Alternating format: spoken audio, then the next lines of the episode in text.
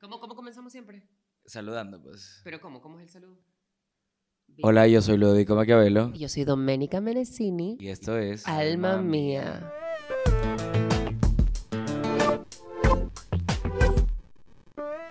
Bueno, el día de hoy vamos a estar teniendo un programa muy, muy interesante. Vamos a estar conversando sobre la figura más enigmática del reino animal. El hombre. No solamente el hombre, sino, Sino los, los hombres. hombres. Sin S, porque las niñas no usan la S. O sea, solo cuando es necesario, cuando es estrictamente Y necesario. los hombres no lo necesitan. Porque no son tantos, porque no son tantos hombres. ¿tú crees que en la práctica pudiéramos afirmar que todos los hombres son un mismo hombre? O sea, mira, la verdad es que yo estoy intentando no ponerlos todos en una sola bolsa, pero se me está haciendo difícil. Bueno, entonces es apropiado el, el término de los hombres hablar de los Todos hombres. los hombres. Tú y todos los hombres. Le quitamos la S para no hacerlo, o sea, para no reafirmar una importancia que creemos que no tienen. Vamos a hablar de los hombres. Entonces, en este primer bloque vamos a hablar de. El segmento le hemos denominado Confucio y los hombres. Y ustedes se preguntarán qué tiene que ver Confucio, el chino japonés que inventó la confusión. Pues evidentemente no tiene nada que ver. Es simplemente un nombre ad libitum que se nos ha ocurrido. Porque podemos afirmar que estamos un poco confundidos Todos estamos un poco confundidos. sobre, pues, sobre los hombres. Los hombres se confunden sobre ellos mismos y nosotros sobre ellos también. Correcto. Eh, entonces, hablando de, Confucio y los hombres y la confusión, vamos a hablar entonces de los hombres que confunden. ¿Y confunden cómo? Confunden de muchas formas. Pero el primer tipo de hombre del que vamos a hablar, obviamente, por supuesto, esta, esta, esta, esta caracterización que vamos a hacer no busca definir a todos los hombres, eh, sin embargo, creemos que lo hace y te- no tenemos ninguna duda, pero tampoco ninguna evidencia para decirlo. Y vamos a hablar de los hombres que confunden a simple vista. Ya, estamos hablando en este momento de los hombres gays que parecen hetero y viceversa. O sea, los hombres heteros, heteros que parecen gays. Usted cuéntenos su experiencia. ¿Por qué, por qué dices los hombres hetero como en- poniéndolo en, en- en tácitas comillas como si un hombre que parece entre comillas gay, que eso también es muy, muy amplio, no puede ser heterosexual? A ver, yo personalmente pienso que la heterosexualidad no existe. Más allá, o sea, por ejemplo, me imagino que la gente dice cosas como la bisexualidad no existe. De hecho, yo pensé en algún momento que no existía, pero luego ya crecí y me di cuenta que sí. Eh, pero yo sí pienso, obvio, otra vez, personal, única, intransferiblemente, que la heterosexualidad está súper sobrevaluada.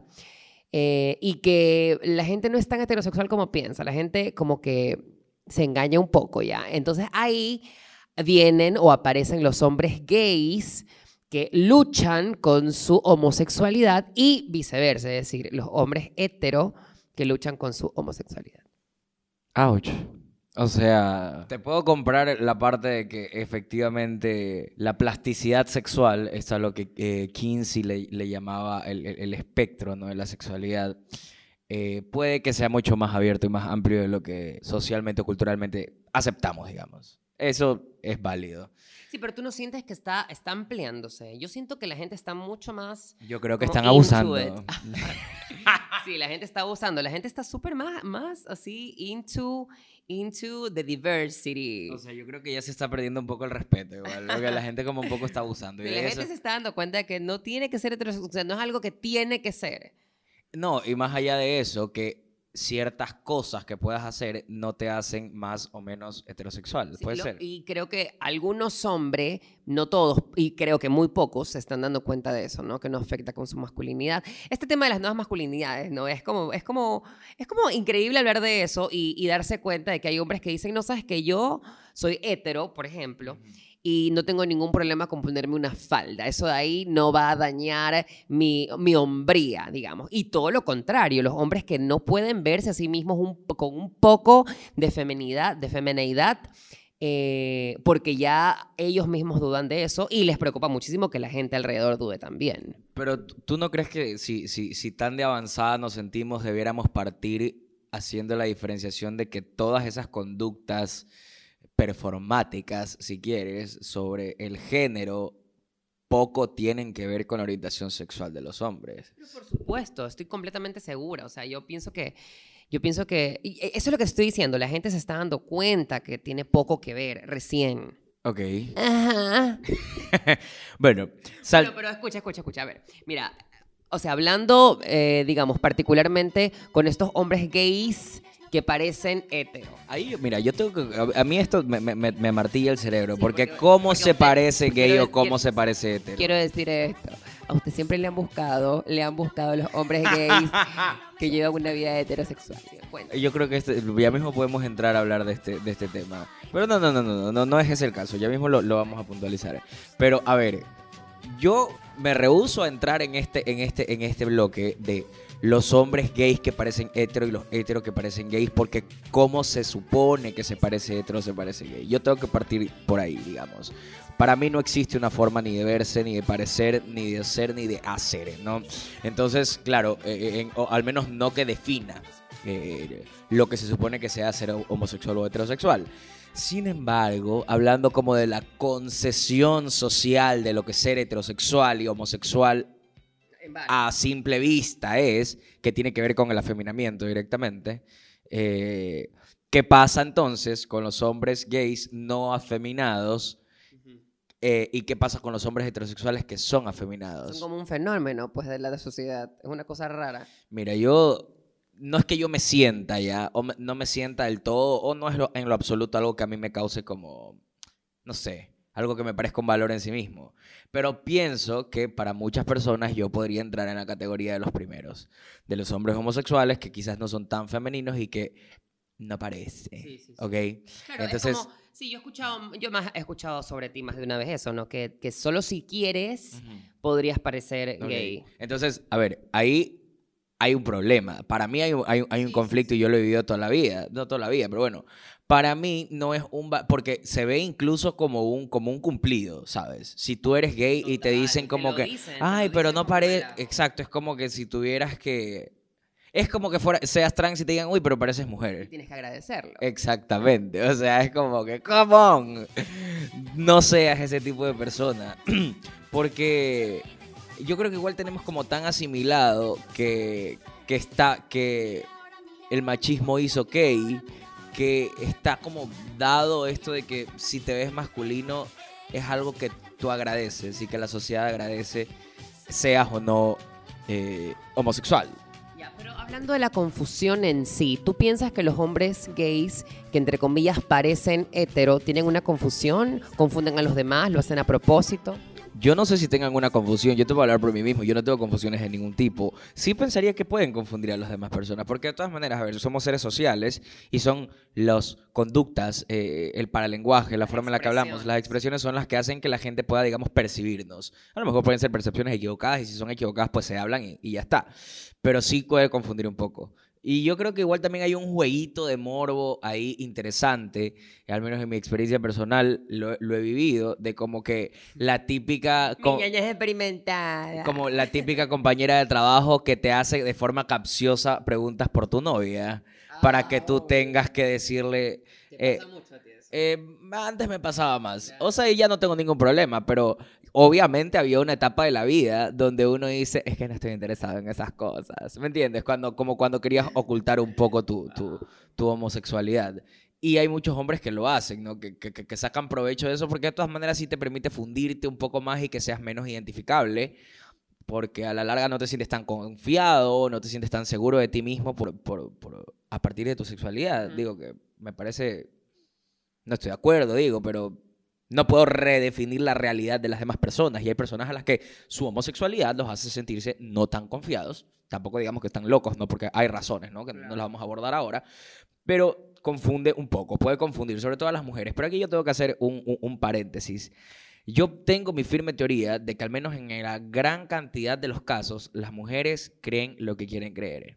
Si ellas quieren creer que tú eres heterosexual, ellas van a creer que eres heterosexual Y que- y que pueden- así te vean con tu marido agarrado de la mano. Pero lo mismo pasa con los hombres y las mujeres lesbianas. Exactamente igual. Claro que te dicen es que, es que porque nunca has conocido un Claro, hombre no, o una un mujer hombre como Te yo. va a sentir mujer. Como que si eso va de la mano con, o sea, la identidad o, claro, percibirse a una misma como hombre o mujer va de la mano con, con quién te va a gustar acostarte, ¿no? Bueno, mira, yo pienso que esta... Y aparte, espérate, y aparte qué grosero que, que- que alguien venga a, a- como a... Yo me peleo, pues yo escucho y me peleo con esa gente. Claro. Bueno, para redondear esta primera parte del tema, yo pienso que Ludovico eh, tiene razón, que nadie debería de parecer nada y que nadie debería de depender eh, e- e- eso, como tener esa etiqueta por lo que parece, o sea, por ser muy afeminado o por ser masculino. Ya, ok. Entonces, ¿y qué pasa con los hombres heterosexuales que son muy afeminados y parecen gays? ¿Tú has escuchado esa canción de Katy Perry? You're so gay and you don't even like boys. Es increíble, bueno, es una canción del 2000, creo, y retrata exacto a los hombres básicamente metrosexuales, que son heterosexuales, que no le gustan o no tienen atracción por las mujeres, pero son... Ah, perdón, sí, que tienen atracción por las mujeres, eh, pero que son eh, mm, gays. Sí, muy femeninos. Bueno, es que, a ver, es que, digamos, si, si se quiere, si se quiere, gays. no, es que si se quiere el, el- el concepto, digamos, lo gay, estaría quizás compuesto, al menos como social, culturalmente, de ciertas características asociadas con la feminidad. Entonces se puede ser heterosexual y se puede ser gay al mismo tiempo. Es Aquí reinventando el género. terminemos, terminemos con que se puede hacer todo lo que tú quieras. Bueno, entonces, el segundo tipo de hombres, los hombres que confunden por ser excesivamente gay friendly. Para mí esto va en tenor de lo primero y es que esto también es como medio autodescriptivo. ¿Qué pasa con estos hombres de las supuestas nuevas masculinidades o como los hombres de avanzada o modernos que son excesivamente amigables con sus amigos homosexuales? Sí, son súper atentos. Pero demasiado atentos, demasiado atentos, demasiado admiradores, demasiado cariñosos, demasiado buen pana, demasiado bro, demasiado... ¿Me entiendes? Ujú. Yo tengo un problema con eso, la verdad. Sí, sí, sí, sí, o sea, yo no, ¿no? Pero sí he visto, sí he visto tus problemas de cerca. Oye, yo me he dado cuenta que hay, un par de realities, en un par de realities de televisión así super trashy, uno puede ver, uno ha podido ver este tipo de relaciones en varios, en algunos y distintos, en los que hay un gay, una persona gay abiertamente gay y otra persona heterosexual y hacen como un bond súper importante. Mira, ¿sabes con Un quién pasó? Ajá, pasó con Corny, con Corny Act y un man dentro del Big Brother en el que ganó Corny. Y pasó con el hermano de Ariana Grande y un man también. Yo vi en algún momento y así, ha pasado mil, mil veces. Y yo, yo también lo he visto, he visto y tengo amigos que de hecho aman a mis amigos gays, por ejemplo, y es como que invítalo a este man, que lo amo, me hace cagar de risa y se llevan súper bien. Entonces, eso es como súper común, es súper común. Y la gente enseguida piensa que está como pateando con las dos, entre comillas, o que se le está mojando la canoa, o que de repente no estaba aceptando su homosexualidad, pero no tiene nada que ver con eso, simplemente cae súper bien. O sea, yo sí creo que puede pasar, yo creo que puede, que puede haber eh, amistad entre un hombre hetero y un hombre gay sin que, haya, sin que pase nada. Eh, yo estoy de acuerdo que efectivamente puede haber amistad, definitivamente. Pero yo no estoy... Yo no estoy tan seguro. No es su experiencia. No, no, no por mi experiencia, pero yo no estoy tan seguro, porque de todas maneras, a ver, como seres humanos, obvia el, el hecho de que seamos hombres, eh, como seres humanos nosotros estamos permanentemente viendo, tratando de vernos, inclusive cuando vemos televisión, lo que queremos es vernos, proyectarnos. Y cuando uno quiere estar cerca de otras personas, uno quiere verse en esas personas. Uno elige sus amigos en función de lo que puede ver, de cómo puede verse a través de ellos. Entonces, ¿cuál pudiera ser el interés, esto es una pregunta abierta, de un hombre heterosexual o qué esperaría ver de sí mismo en este hombre gay? Por un lado, digamos, no tiene que ver necesariamente con la sexualidad, pero cómo buscaría verse y qué está buscando encontrar también en esta relación que está teniendo con este amigo gay. Y aparte que hay formas y formas, porque tú cuando te acercas a un amigo, digamos, sin ningún, eh, eh, con, un interés absolutamente blanco, digámoslo, no sé, no, no tienes como ciertas... Es que a mí me ha pasado y, y, y bueno, eh, en mi experiencia sí me ha pasado que he tenido amigos que han sido como muy gay friendly conmigo. Ya, pero ¿te confundes tú o se confunden ellos? Y yo creo que nos confundimos los dos. Más porque- ya, pero habla- hablando de un, de un aproximado habitual. Es que yo no te puedo hablar por ellos a ciencia cierta, pues me entiendes. Pero te puedo hablar Ya, por lo yo que pienso, yo pienso, yo honestamente pienso que los que se confunden más son los hombres gays. O sea, se confunden más. Eh, y los hombres heteros lo tienen un poco más claro. Puede que no, puede que haya casos especiales, pero pienso que los hombres gays se confunden más. Bueno, en cualquier caso, es que sabes qué pasa. Yo he estado muchas veces como en la tensionante situación, como am, estás parado sobre la línea que puedes o no puedes cruzar. Y tú dices, y tú dices, y tú dices, pero espera, es que yo no, No, te estoy cállate, hablando. cállate. Para que tú pienses que estás parado sobre una línea es porque estás imaginándote huevadas. Obvio, pues, obvio. O sea, come on. Aparte porque, va- vamos a ver, la mayoría de los amigos gay friendly por lo general son encantadores, una personalidad increíble, son todos guapísimos, están todos bien. O sea, ¿de qué estamos hablando? No, pero mira, a lo que voy es que ah, yo, nun- a mí nunca me... Eh, pero- pero- perdón, perdón por cortarte, escúchame. Tú has escuchado, de ley te ha pasado a ti mismo, pero yo he escuchado mil veces así personas que dicen, es que si yo fuera gay, tú Obvio, serías obvio, mi obvio. marido. Algo así, algo así, claro, claro. Pero espérate que a mí me ha pasado en un par de ocasiones, digamos, que yo... 16. que yo me. No, pero ya va.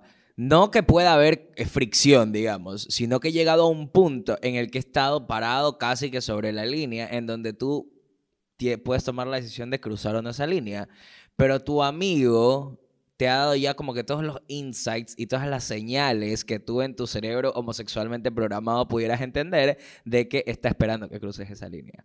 Pero obviamente yo no soy el tipo de hombres que cruza líneas porque me da mucha pena. Entonces no me ha pasado que no no me ha pasado en esos casos específicos como amigos que haya pasado algo más, aunque creo que pudiera haber pasado y bueno, no pasa nada tampoco. Ok. El siguiente hombre son los hombres viciosos. Y de estos tienes que hablar solo tú. Ya, ya, porque, bueno, a ver, ya les voy a explicar rapidito. Nosotras en este colectivo, en esta comunidad, Este colectivo selectivo. a ver, dentro de, las, yo tengo pocas amigas trans, la verdad. Y dentro de este grupo de amigas, todas nos parecemos un poco, o sea, tenemos cosas en común, mucho más allá de ser eh, mujeres trans, ¿no? Pero tenemos cosas en común, incluso como físicamente nos parecemos una con la otra un poco. Tenemos como el mismo molde, más o menos ya.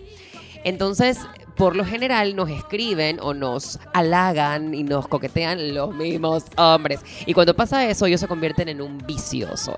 Un vicioso es un hombre que no, eh, para él no es suficiente una trans. Él tiene que estar con todas.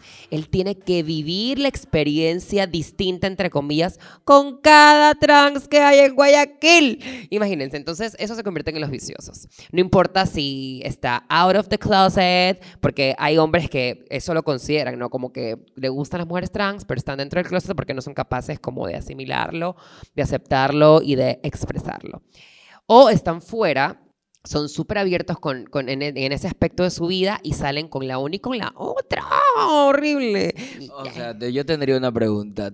Eh, en tu experiencia, ¿qué tanto tú sientes que un hombre que está con una mujer trans, eh, un vicioso, sobre el todo, vicio. tiene un poco o siente que tenga su sexualidad en conflicto, su orientación sexual en conflicto? Sí, mira, al principio todos los hombres que, todos, todos los hombres heterosexuales que se sienten atraídos por una mujer trans y que es su primera vez, o sea, que sienten esa atracción por primera vez, dudan un poco sobre su orientación, o sea, todos, al menos todos los con los que yo he hablado, que han estado y no han estado conmigo, de como una manera muy afectiva, ¿no? Todos han dudado, pero luego cuando... eh, digamos, ellos como testean, yo siento que ellos testean esta parte de ellos, ¿no? y está bien, porque sí, sí. Sí, sí, sí, sí, sí, sí, sí, total, total, pero lo testean como en su cabeza, más que en su cuerpo, como que en su cabeza, porque yo siento que físicamente hacen exactamente lo mismo, ¿no? Involucrarse con una persona, tener una conexión y ya, de ahí quién es y quién no es, lo que es, lo que sea, lo que en la cama, ya eso es cuestión de cada quien. Pero a lo que voy es que los hombres se testean, se prueban y cuando se aseguran de que son heterosexuales porque lo que están viendo frente a ellos y esa persona eh, que, se, que sienten atracción es una mujer, cuando se dan cuenta de eso, entonces se sienten mucho más tranquilos. De hecho, yo he estado con hombres que al principio no me han podido ni besar. O sea, imagínate lo heavy que es que yo obviamente me he sentido en la remega verga. Uy, ¿puedo decir malas palabras? Ya que me he sentido en la remega verga porque yo digo, ¿cómo no me va a querer besar? O sea, qué horrible. Aparte para mí el beso, el, el sexo es importante, pero el beso es lo más importante. O sea, a mí me, yo me puedo quedar besándome con un hombre que me encante por horas. Porque me parece hermoso y no sé, me encanta y me prende más. Entonces que un hombre venga y me diga, no te puedo echar porque yo soy un hombre. Dice, yo me muero, pues me está cuchillando. Y, y- y me ha pasado y, y luego no pueden dejar de besarte ya. Y eso no solo me pasa a mí, le pasa a muchísimas chicas, te digo que todas mis amigas hemos pasado como por lo mismo. Pero este hombre vicioso, a mí se me da un poquito de asco porque es un hombre que no puede eh, sobrellevar esta atracción. No es un hombre que dice, bueno, me gustó esta chica, y no me importó que sea trans o me gustan las trans en general, definitivamente me gustan las mujeres y las mujeres trans y voy a ver qué onda. No, no, ellos nos cogen, los viciosos nos cogen como para el momento nada más. No se, no se ven a ellos mismos capaces de mantener una relación así la quisieran. O sea, si la quieran, no se ven capaces. Pero esto va más allá, más que todo por la presión social, ¿no? Por la presión de ser... Mira, es que, la, es que me fui de largo, pues. No, no, no, es que, ¿sabes mí, yo creo que va de lado y lado. Porque, y, yo voy a ser un poco abogado de los viciosos en este momento. Sí, lo necesitan. Porque, porque, ok, ellos, digamos, tienen su entender y su forma de percibirse a sí mismos y su forma de percibir su sexualidad y eso les genera un conflicto y a su vez hace que adopten ciertos mecanismos de defensa, si quieres, o ciertos mecanismos de conquista, ¿ok? Y puede hacer, uno lo puede leer como que van testeando con cada mujer trans que pueden, ¿ya? Quizás esto también es un, síntoma que se ve sobre representado porque la comunidad de mujeres trans es mucho más pequeña que de mujeres no trans. Una. Y dos, porque por lo general son comunidades más cerradas en el sentido de que se conocen más entre sí. Y nos contamos todo. Ya, entonces puede pasar por eso que se vea sobre representado, pero a lo mejor y no es tan un tema de ustedes y los hombres en general son así. Puede ser, puede ser. La verdad es que yo espérate que aquí, este, esta era la otra parte de la responsabilidad compartida indiferentemente de lo que yo pueda decir sea cierto o no, lo anterior, puede que sea falso, pero a la final, entre personas adultas, el sexo es una, es una decisión mutuamente acordada, en el que ambas partes acceden a tener relaciones sexuales, ¿ok? Entonces, sabiendo cuál es, digamos, el contexto que envuelve la relación sexual. Si tú sabes que te estás yendo a la cama con un vicioso, tú, mujer trans, estás un poco contribuyendo a poder... Eh, no solo eso, no solo eso. O sea, porque si tú quieres, por último, está bien. Pero luego, claro, de todas maneras, tanto como que ambas, ambos segmentos de la población están como alimentando este círculo en el que si un hombre vicioso no pudiera o no tuviera mercado, digamos, para poder estar sexualmente con tantas mujeres trans, porque las mujeres trans se congregaran y en su gremio dirían, no vamos a estar con un vicioso, como que algo modificaría en las conductas de la otra población al ser tan pequeña igual. No, sé si tiene sentido lo que... Tiene, tiene sentido, mira, de hecho... Que por si acaso yo no las estoy mandando a ponerse de acuerdo, o sea, cómanse a quien quieran y ya está, y cómanse los sin culpa. Si es vicioso, ¿qué pasa? Eso no es problema de ustedes, niñas, eso es problema de ellos. Mira, a eso, eso, a eso es lo que yo iba. Al principio, al principio a mí me molestaba mucho. Yo no, yo de hecho decía, yo no voy a estar con un hombre que está con tantas chicas trans porque no me va a tomar en serio. Lo que quiere es nada más pasar el rato conmigo y tenerme como en su lista y ahí tacharme. Yo lo sentía como muy así. Ahora pienso diferente, que estoy más grande y creo que si tengo una conexión con alguien, van a depender de otras cosas. O sea, va, va a depender de otras cosas. No solo el hecho que haya tenido muchas experiencias sexuales, así hayan sido solamente sexuales con más mujeres trans. Eh, pero ahora pienso así. Y de hecho, a mí me ha pasado mil veces que con mis amigas, de hecho, tengo un par con las que siempre coincidimos con los chicos. O sea, no que nos acostamos, sino que por lo menos nos han escrito y nos han buscado lo mismo y quieren lo mismo. Y nos contamos entre nosotras y nos cagamos de risa y todo bien, ¿no? Y no sentimos como ningún tipo de presión la una con la otra, así como que no te vas a, vas a meter tú con él, no es eso, para nada, para nada. Pero, pero a mí sí me molestaba, honestamente me molestaba y yo sí tenía como muy claro en mi cabeza de que no me iba a meter con ningún hombre, pero luego te das cuenta que ni siquiera sabes. O sea, puede ser que pienses que te vas a enterar, pero a veces no te vas a enterar. Entonces, eh, no puedo estar preocupada por tantas cosas. Y, ahora ya me da un poco igual, o sea, me da un poco igual si, si tengo, al, si conozco a alguien especial, por ejemplo, y cumple ciertas mm, cosas que yo necesito que cumpla, entonces el hecho de que haya estado con otras mujeres trans, así hayan sido eh, no me va a importar tanto ya. Y no debería importarte tampoco. No debería importarme, es verdad, es cierto, no debería importar. Porque sí se vuelve un poco, un poco medio conservador eh, o medio doble discurso. totalmente doble discurso, por eso lo, lo dejé de hacer, porque yo me di cuenta de que era doble discurso, totalmente. Claro, porque finalmente uno está juzgando a la persona con la que está teniendo un acercamiento en función de su historial sexual. pero bueno, estamos hablando de cuando éramos más jóvenes todas, ¿no? Yo ahorita ya tengo 25. Aportando al IES. bueno, ya continuemos con el siguiente. ¡Te toca! Bueno, vamos a hablar, vamos a hablar acerca de los hombres olla. Y eso nada más se lo puedes explicar mi ñaña. No, yo por qué voy a poder explicar, ¿Qué porque yo no, lo- por los hombres olla? no, te lo juro que te lo juro que no lo tengo tan claro como tú. ¿What? De verdad. A ver, o sea, hubo- a ver, espera, a ver, déjame, recapitular. déjame recapitular.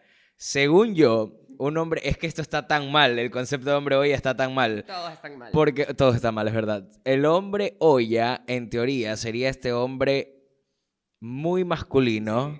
O que, un se hom- jura, que se jura que muy se jura muy hetero o muy activo. O muy hetero, claro, o o slash muy activo, porque como que, claro, si eres maricón, ok, ya cruzaste una línea, pero de hetero activo es lo que sigue. Claro. ok, como en esta pirámide de jerarquías masculinas. Ah, entonces, un hombre olla, en teoría, sería un hombre que en apariencia sería como muy rudo, muy duro, muy hetero o muy activo o muy, no se me nota, pero en el fondo sería muy... Me pongo en cuatro. Que no tiene nada de malo. No, pero me pongo en cuatro. pues. Claro, pero ah, es que... no, pero o sea, no tiene nada de malo, pero se avergüenzan y no quieren decirlo, no quieren Entonces, que lo ¿qué te convierte en una olla? ¿Avergonzarte o tratar de mantener ante la sociedad esta imagen de virilidad? Yo creo que son las dos cosas, justamente van de la mano. Siento que es mantener esta, este aspecto masculino y así como impenetrable eh, y la vergüenza de después de haberlo hecho. ¿Y sabes qué es lo peor? Que estos hombres que lo viven y, y que lo disfrutan, porque hay hombres que tampoco, que tam- también no, no, no lo disfrutan, ¿no? Pero los que lo disfrutan luego continúan y lo siguen ocultando. O sea, nadie tiene por qué decir lo que hace en la cama con nadie, obviamente. Pero a mí sí me molesta un poco que la gente se haga lo que no es. ¿Me entiendes? O sea, que digan... Eres bien sufridora. No, no, no. Bueno, puede ser, no sé, pero a mí sí me molesta. Porque puede ser lo que sea, pero te quedas callado, pues no tienes nada que contar. Pero si eres, un- o sea, si eres pasivo y te encanta, que está bien y que es delicioso, o sea, no vas a, a vociferar que eres, que eres eh, hetero, hetero y que no te vas a dejar tocar ni la nalga. O sea, eso ahí me parece como hipócrita y me parece estúpido. O sea, bueno. Soy, es soy hater, un baby. poco. O sea, estúpido desde la perspectiva de que al final lo único que estás perdiendo por no poder disfrutar, digamos, plenamente de tu sexualidad eres tú, ¿no? Eh, pero, pero sí, sí, sí. Bueno, de- yo, al- en- en- yo conozco un, un- juraba que tú tenías como más info. ¿No, no, no te ha pasado eso? Es que a mí no me ha pasado, por eso pensé que tú sí. como que no me ha pasado. O sea, como, a ver, estar con un hombre gay que se jura activo o que, te, o que se presenta como activo y, y que a- aparte te dice a ti, mira, Ludo, yo soy activo nada más. Y de repente prueba ser pasivo contigo y le encanta y continúa diciendo que es activo. Pero no, a ver, hasta la parte de continúa diciendo que es activo, hasta antes de esa parte te puedo decir que no necesariamente eso te convierte en una olla, porque luego tú puedas tener un historial de vida sexual bajo ciertas características, pero resulta que conoces a alguien y empiezas a disfrutar el sexo de otra forma con No, esa pero eso es persona. otra cosa. Estamos hablando de los hombres. No, estamos hablando de otra cosa. Bueno, pero por eso te estoy diciendo, hasta antes de haber experimentado y socialmente ir diciendo otra cosa, hasta ahí te puedo decir, no creo que eso necesariamente te convierte en una olla. Y además, ahora yo voy a ser el abogado de las ollas en este momento.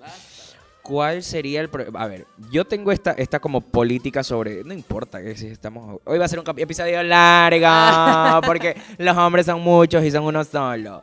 Porque, a ver, si finalmente a ti lo que tú hagas en tu vida sexual es enteramente tu problema. Y yo sí creo que socialmente, sobre todo en, las- en las poblaciones no heterosexuales, existe cierto morbo y cierto como interés, como si la sexualidad fuera algo de, de interés público.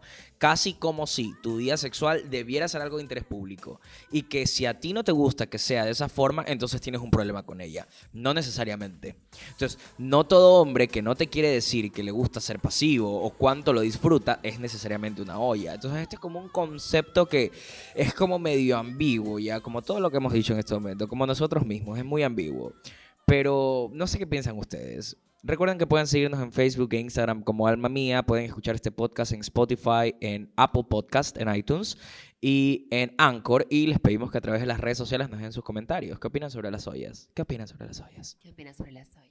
Siguiente término, los hombres participativos. ¿Cuáles son los hombres participativos? Muy rápidamente. Yo creo que son los versátiles, los que te dan y le das amor, pasión y ternura. Y esto tiene, tiene que ver únicamente con... Porque esta, esta- esto es jerga que yo he escuchado mucho en las mujeres trans, sobre todo. Sí, era participativo. Porque, bueno, eh, intuyo, y bueno, esto lo puedes explicar tú, intuyo que es porque eh, obviamente se supone, es que esto está, esto está tan lleno de se supone, este programa está tan mal, se supone que un hombre tiene sexo de ciertas formas con una mujer y que con una mujer trans debiera replicarlas. Obviamente una mujer trans no está físicamente constituida a imagen y semejanza de una No mujer cisgénero, una mujer cisgénero. Bueno, no todas, no. Físicamente puede ser, porque si se opera, se hace la resignación, ya es una mujer eh, con vagina. Bueno, estamos hilando muy fino, pero a lo, a lo que voy es que podemos entender de que los cuerpos de una mujer trans y una mujer cisgénero son distintos. Obviamente, esto es una obviedad, ¿no?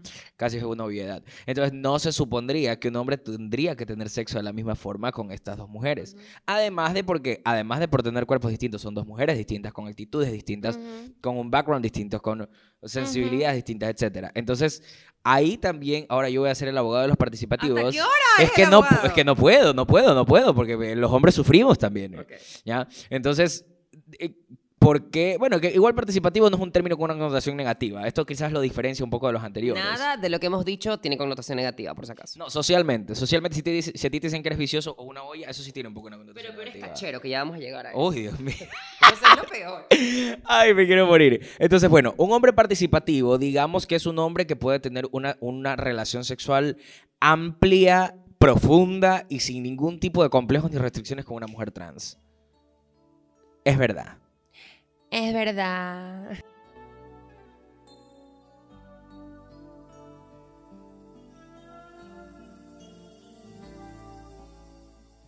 Bueno.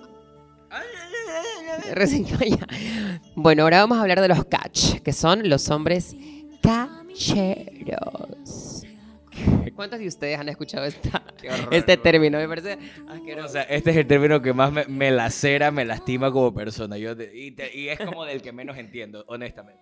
Bueno, ya, según yo, según yo, un hombre cachero es un hombre muy desgraciado. Primero porque es un hombre interesado que está con una persona trans o un, o un gay- o un hombre gay, ¿no? Em, por un beneficio, por un beneficio el que sea, por dinero o porque le compre ropita o porque le pague... Nike. Ajá, porque le pague la universidad, lo que sea, o sea, por un beneficio económico, básicamente. Un cachero es un hombre que se supone que, entre comillas, no tiene nada que ver con la homosexualidad o con la diversidad. Es un hombre heterosexual, asumido, digamos, eh, pero tiene relaciones sexuales, nada más. O sea, no es como que se involucra sentimentalmente, solamente sexo, mi amor, te doy y tú me das platita, básicamente, la prostitución. ¿Y cuál es el problema, uno, con la prostitución? ¿Y cuál es el problema, dos, con que dos adultos dueños de su sexualidad tengan un acuerdo sobre la forma de ejercerla y que este acuerdo incluya dinero? Ok, yo no tengo ningún problema con, los- con las con los- No parece. No, no tengo ningún problema. Yo tengo un problema con los hombres que se aprovechan. Ya, si hay un acuerdo, como tú dices, eso es otra cosa. Si la persona que está siendo abusada, porque me parece un abuso, está de acuerdo con eso porque le hace feliz, porque le hace pensar, porque le hace creer, porque le hace sonreír, está bien para mí. Pero cuando estás abusando, cuando estás ap- aprovechándote de una persona que no, que piensa que puede alcanzar algo sentimental contigo y, y no es así, y a lo mejor no se da cuenta o no se quiere dar cuenta, no importa, eso ya al final no, no importa.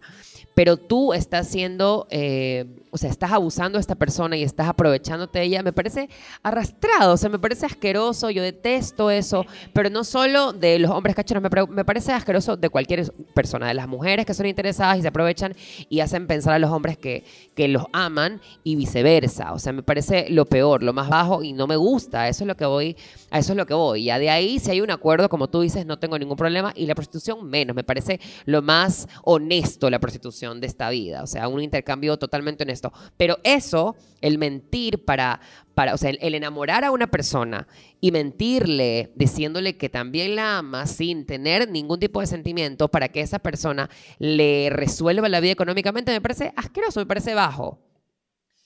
Ya, ok, eh, está bien. De todas maneras, lo que, eh, a lo que yo voy es como, bueno, ¿cómo definimos o en qué momento dibujamos la línea del abuso nosotros desde fuera? Porque claro, a ver, si ya nos ponemos a hilar más fino, en una relación muy frecuentemente, o sea, quitemos el elemento de la transacción económica, comercial. Ya, quitemos el elemento. ¿Cuánto no pasa en una relación que uno termina creyendo que hay algo donde no lo hay y el otro le termina haciendo creer por activa o por pasiva, es decir, por lo que hace o por lo que no hace al otro de que es así.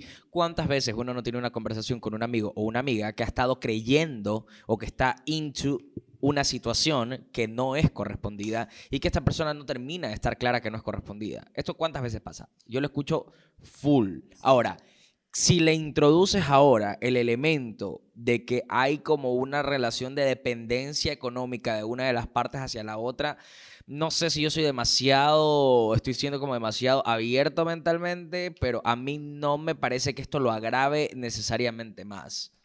Y aparte, a ver, yo no puedo culpar tampoco a alguien que, si así lo decide, de poner a, a producir lo que todos hacemos gratis, si así lo decide y que quiere tener una relación con alguien por interés económico y esa otra persona quiere tener una relación con esta otra por interés sexual y por creer que está enamorado, por creer que lo aman, yo la verdad es que creo que más allá de que de lo que entre los dos puedan resolver y que es problema de los dos, yo no me atrevería como a juzgar ya, porque yo no sé si yo estando en una situación en la que, no sé, pues de pronto soy un migrante y estoy en un país donde no me va bien, donde estoy solo, eh, y tengo la oportunidad de poder eh, subsistir o poder eh, pagar mi comida o poder pagar mis estudios y lo que tengo a disposición es mi cuerpo, yo no sé, yo creo que yo lo haría. O sea, es instinto de supervivencia. Quizás me estoy yendo mucho más allá ya. O sea, la verdad es que yo pienso que, que si es así como tú dices, o sea, si, si hay un acuerdo, como dije anteriormente, ahí cambia la cosa. O sea, y, y, porque todo el mundo está siendo como frontal, están, están dejándose las cosas sobre la mesa súper claras, pero si la otra persona, cualquiera de las dos,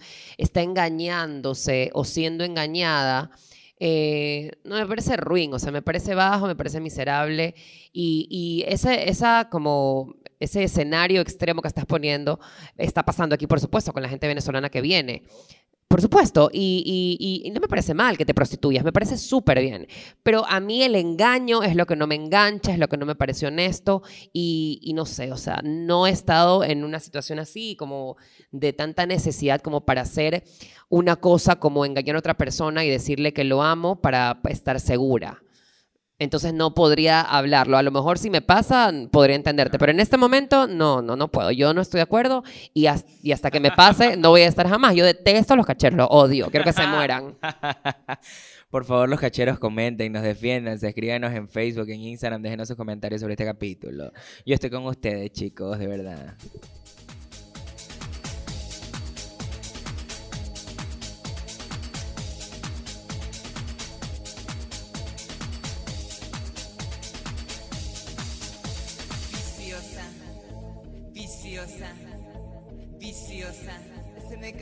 La chichi, viciosa, viciosa, viciosa.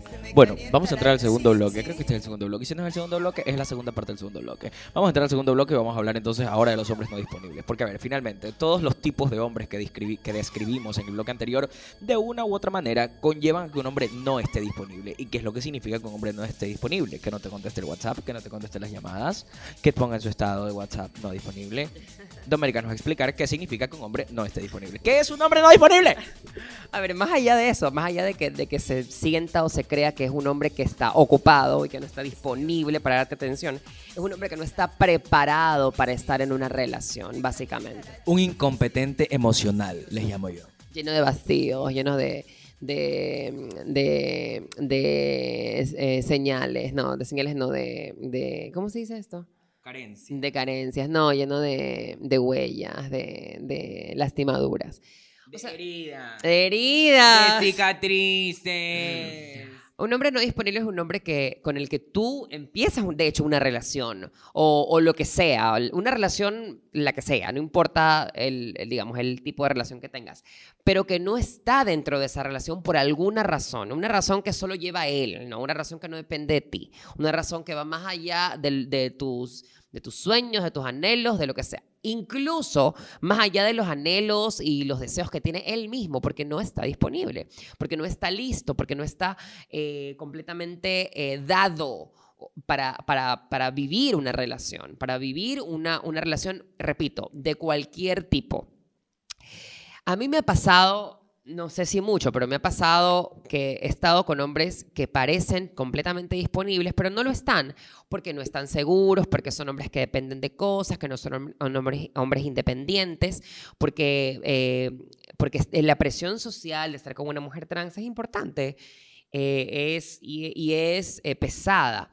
Entonces, estos hombres que no están disponibles los tengo totalmente como identificados. Entonces, por favor, explícame, porque, bueno, yo, a mí me pasó, una, una vez particularmente me pasó que yo estuve involucrado en un algo con un hombre que no estaba disponible. Tú, tú conoces el cuento.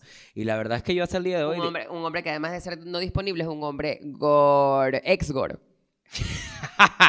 ok, entonces yo salí con más dudas que, que, que- que- que certezas de esta relación. Igual está todo bien, porque ¿sabes qué pasa? Yo, digamos, yo ya estaba más grandecito ya, y yo entré teniendo la película completamente clara. Y de hecho, desde el día uno yo le dije como que, loco, sabes que esto es lo que va a pasar. Tú y yo no vamos a hacer nada porque tú y yo no podemos hacer nada. Porque en otras palabras, tú eres un hombre no disponible, and I'm okay with it. Esto solamente va a ser una relación eh, esporádica sexual. Y a la final resultó que obviamente no terminó siendo así, terminamos involucrándonos, de hecho una- fue una relación donde hubo muy poco sexo y muchos abrazos. Entonces eh, eh, fue como complicado, a mí me conflictó mucho emocionalmente. No, tampoco que me morí, ¿no? Porque digo, de amor no se muere nadie, pero al man yo también siento que esto le conflictuó bastante y como que lo marcó, porque ojo con algo. Él era un hombre un poco curioso, si se quiere. Él se ve- veía a sí mismo como bisexual. Pero él tenía una particularidad y es que él decía, yo siento atracción sexual hacia los hombres, a mí los hombres me gustan mucho. Llegó el globo, vamos a parar. Llegó Cristel. Llegó- el globo llegó Cristel, llegó Cristel. Bueno, mientras le abrimos la... Ábrele la puerta a Cristel y yo sigo explicando. Entonces, mientras yo estaba viviendo, digamos, esta, esta, esta situación, ¿eh? ¿no? Y este hombre que se asumía a sí mismo como bisexual, él me decía, yo puedo tener una relación sexual muy satisfactoria con un hombre, a mí me gustan mucho los hombres, me gusta mucho el cuerpo de un hombre, pero yo no me veo teniendo una relación emocional con un hombre. Y para mí fue como un...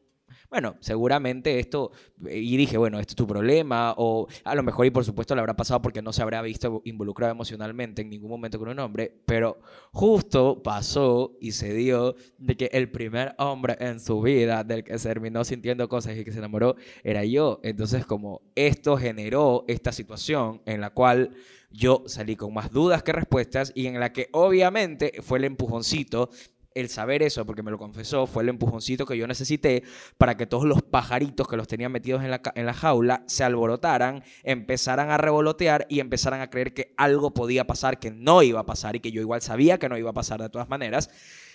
Pero eso conflictuó y volvió más compleja la relación. Entonces, a partir de esto, me gustaría que me ayudes, ahorita que estás volviendo con el globo en la mano, y que me respondas, descríbeme tú que hiciste tu tesis en hombres no disponibles, que es esta huevada que a mí me pasó.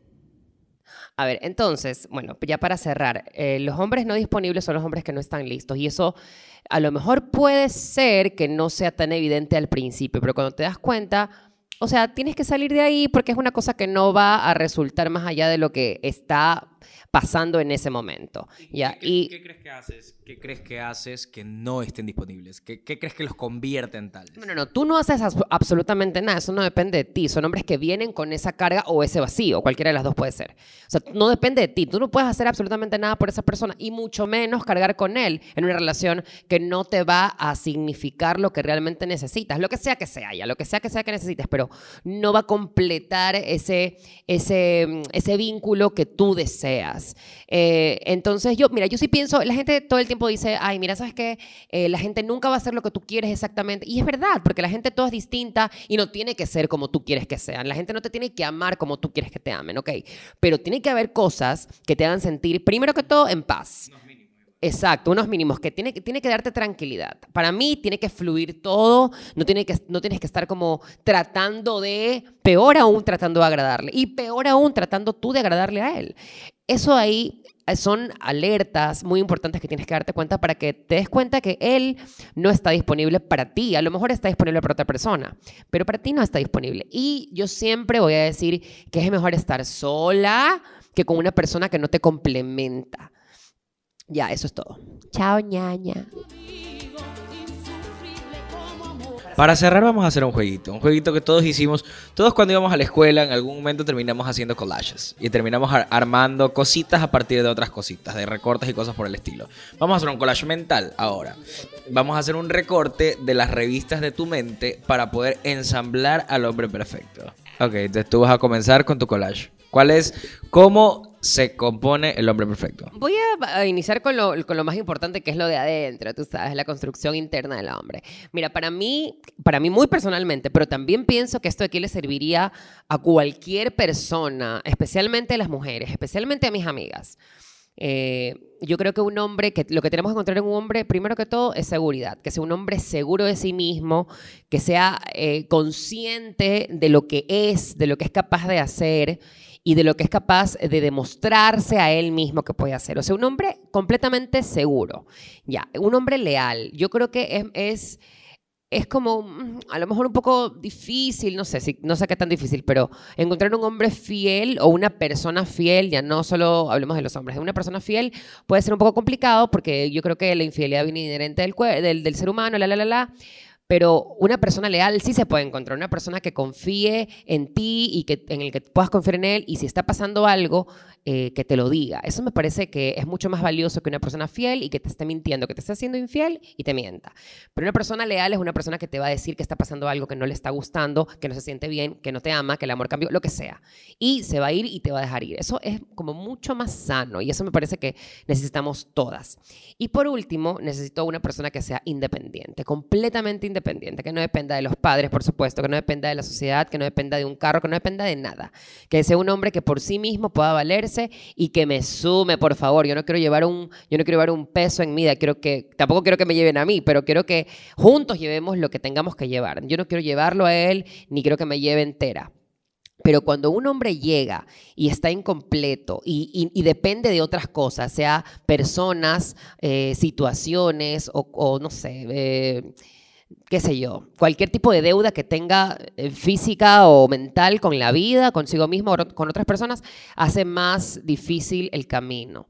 Ya, y, físicamente yo pienso que mientras tú te sientas atraída a esa persona, cualquier, cualquier tipo de físico, cualquier tipo de, cualquier tipo de estética eh, puede ser eh, como como una cosa adicional. Yo no siento que sea tan, tan importante. Hay cosas importantes, hay cosas que, que obviamente te atraen de otra persona, pero eso depende de cada quien, ¿ya? Esto, ñañita. Armando los hombres. Armando los hombres perfectos. Oye, a propósito de lo que estabas diciendo ahora y mencionaste el tema sobre la. Muy brevemente esbozaste la importancia, digamos, de la honestidad por encima de lo que se entiende tradicionalmente como fidelidad. Y yo creo que la fidelidad sería un buen tema sobre el cual pudiéramos hacer un programa en el futuro. Así que déjenos saber en sus comentarios. Recuerden que pueden seguirnos en Instagram y en Facebook como Alma Mía. Eh, pueden encontrar también este- este podcast en Spotify, Apple Podcast de iTunes y en Anchor. Entonces, Armando mi hombre, va a ser muy, muy, muy breve en realidad. Para mí tiene que tener tres características fundamentales. El resto es accesorio. Lo primero es que no joda. Está on top de las cosas. Que no joda. En el amplio sentido de lo que no joder significa. Que no te joda con tus tiempos, que no te joda controlándote, que no te joda diciéndote lo que tienes que hacer, que no te joda, que no te joda, que no tenga complejos, que no le joda si un día quieres salir vestido de una forma o de otra, que no te joda eh, exigiéndote cosas que no puedes dar. Que sea, podría decirse que no seas complicado, pero yo lo llevo más allá y que no joda, básicamente. Hoy por hoy yo he entendido que más importante que alguien que te quiera es alguien que no te joda, que te deje ser, que te deje existir y que camine contigo. Y si no puede caminar, pues que no camine y que se quede. Así. Ok, primero que no joda. Segundo, que sepa lo que quiera. Porque no hay nada más frustrante que, o que querer intentar algo con alguien que no sabe lo que quiere. ¿no? O querer, eh, digamos, poder proyectarte con alguien. Es imposible poder proyectarte con alguien o poder tener una relación con alguien en serio si no sabes, esta persona no sabe lo que quiere. Eh, ojalá que no me esté escuchando, pero por- e, esa fue la, relación- la razón, por ejemplo, por la que yo terminé con la última vez que estuve en una relación. No era porque falta de cariño, no era porque no nos queríamos, y no era porque no quería estar, era porque esa persona no sabía lo que quería para sí misma. Entonces, obviamente, no podía saber lo que quería, ¿no? Para nosotros. Entonces, ok, eso, eso. Que no joda, que sepa lo que quiere. Y, último, pero no menos importante, honestidad. Que sea completa y brutalmente honesta. Que pueda tener una relación y una comunicación tan abierta en la que todo se pueda discutir. Ahora estoy en una relación y una de las, de, la- de las conversaciones así como más álgidas que hemos tenido han sido como que cuáles son los, tus no negociables, ¿verdad? ¿Cuáles son las cosas que tú no puedes negociar, ¿no? Cada persona tendrá su lista propia, pero yo al menos quiero, en la, en la teoría, al menos para mí, mi lista de, de no negociables es que no existen los no negociables. Es decir, no hay tema que no pueda ser un tema de conversación en una relación y no hay tema que no se pueda conversar, discutir. Y simple y sencillamente, si ambas personas están de acuerdo, se hace. Y si no, no. O sea, suena, se dice muy fácil y suena muy, muy, muy elemental, muy básico, muy de matemáticas simples. Pero básicamente para mí, para mí es así. Alguien que no joda, alguien que sepa lo que quiere y alguien que sea completamente honesto. Alguien que si un día te deja de querer, se pueda levantar y pueda tener las polleras o los pantalones lo suficientemente amarrados para decírtelo. Y alguien que, así como te puede decir lo bueno, te pueda decir lo malo. Y que pueda haber esta, digamos, apertura en la comunicación para que pueda llevarse la relación de una forma tan honesta en la que antes de ser pareja, antes de ser cualquier cosa, tú y esa persona puedan ser amigos. O esas personas. Poliamorosos. A ustedes les hablo. Miau.